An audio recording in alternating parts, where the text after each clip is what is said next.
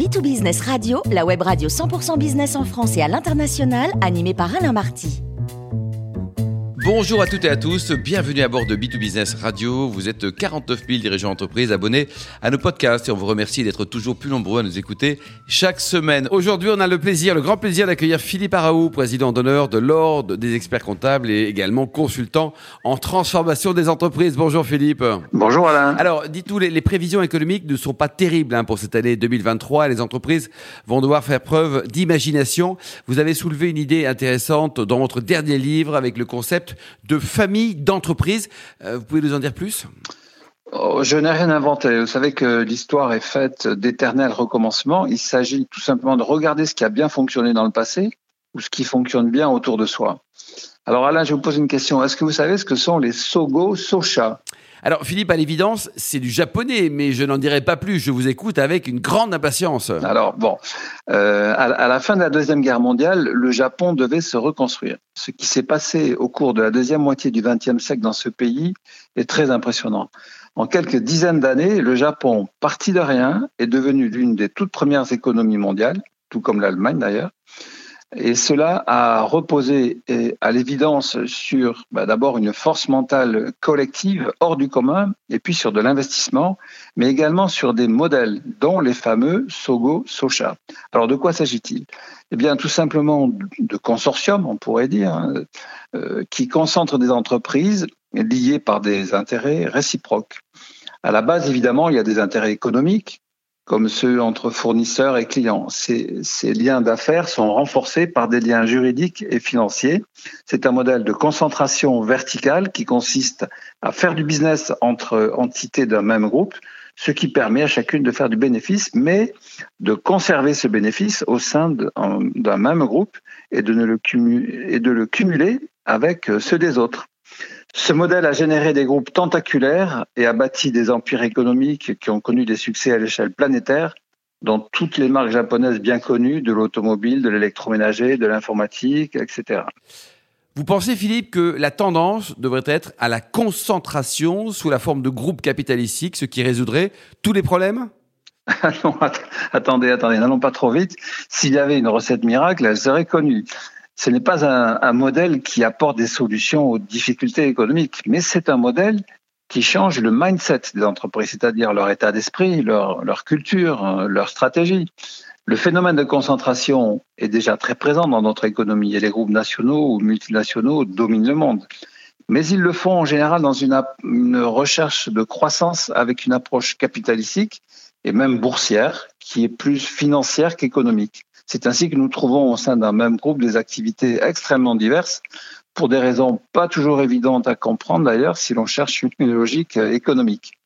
Non, je pense que la constitution de groupe euh, peut et doit s'envisager pour des entreprises de taille moyenne ou même petite, avec une autre mentalité qu'une simple recherche de conquête. Il s'agit tout simplement de construire une communauté d'intérêts pour sécuriser son business, le pérenniser, si possible le faire croître.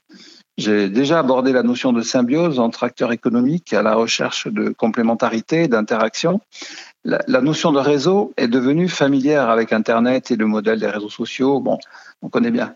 Euh, L'idée est de se regrouper autour d'une cause ou d'un projet pour lui donner une force collective. J'insiste sur la notion de, mindset parce que c'est vraiment une question de, de culture euh, qui correspond aux mentalités d'aujourd'hui, surtout celles des générations X, Y et Z dont nous avons déjà parlé. Philippe, en quoi une communauté d'intérêt ou une famille d'entreprises, pour reprendre vos termes, sur le modèle des Sogo Socha japonais, peut être utile aux PME françaises? La, la, première des raisons pour renforcer des liens entre fournisseurs et clients sera de partager la stratégie l'un de l'autre. On comprend facilement que pour continuer à servir un client, il est précieux de connaître sa stratégie, ses projets, Bon, cela va permettre au fournisseur d'adapter sa propre stratégie pour évoluer dans la même direction que celle de son client et ainsi pérenniser leur relation d'affaires. Il en va de même pour le client avec ses fournisseurs. Ce sont eux, les fournisseurs, qui vont pouvoir le faire évoluer en lui proposant des produits nouveaux. J'ai conscience d'enfoncer une porte ouverte en le disant, hein. rien d'innovant pour une règle qui est générale, historique. Bon. Mais ce qui est novateur, c'est de passer le cap de la relation d'affaires pour créer un lien de nature juridique. Si les deux parties sont liées par un même intérêt, qui devient financier, alors la nature de la discussion n'est plus la même. Ce qui est un produit pour l'un est une charge pour l'autre, mais au sein d'un même groupe. Les aspects financiers passent au second plan, ce qui permet de rester concentré sur l'économie et sur le marché, afin de renforcer la position de l'un et de l'autre. D'accord, j'entends l'intérêt de ce modèle, mais il a forcément des limites, non? Bien sûr, un client ne peut pas ne travailler qu'avec un seul fournisseur, ni un fournisseur avec un seul client. Il convient de rester ouvert à toutes sortes d'affaires avec toutes sortes d'acteurs. L'intérêt sera de construire la famille la plus large possible en recherchant des acteurs qui vont contribuer à l'évolution générale du groupe. Ce n'est pas tant l'importance du lien juridique qui compte que le partage du projet économique. Le lien juridique peut même être réduit ou minime, je dirais que ce qui compte, c'est d'être assis à la table de la réflexion stratégique de son client ou de son fournisseur pour partager le projet et la vision. Et puis, construire une famille d'entreprise ne doit pas se limiter aux, seuls achats et ventes, mais intégrer toutes les parties prenantes, dont les financeurs et le personnel, évidemment. C'est pourquoi je préfère parler de, communauté d'intérêt, où chacun a son rôle à jouer, comme une équipe de sport collectif, avec des fonctions individuel, mais un collectif au-dessus de la mêlée, si vous me permettez le symbole qui va vous plaire, Alain, en bon amateur de rugby que vous êtes, pour construire un, intérêt général.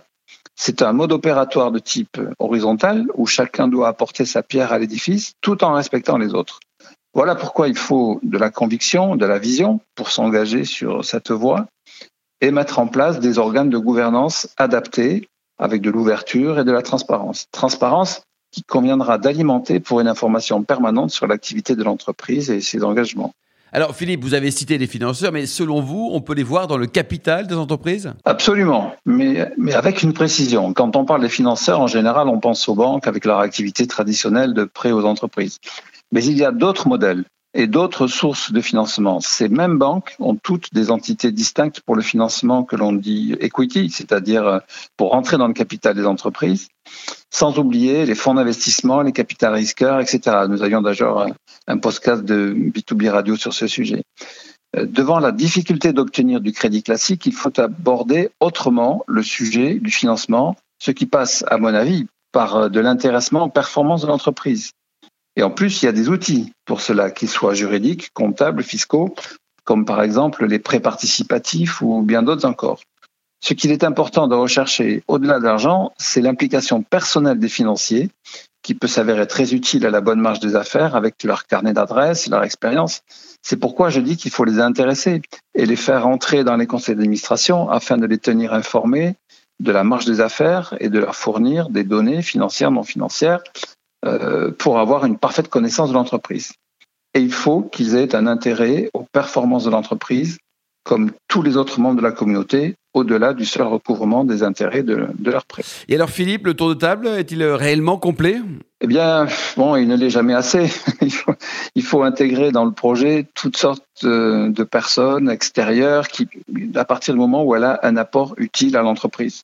Ce sera le cas de personnalités dont l'expérience et la connaissance pourront enrichir le débat et renforcer l'entreprise.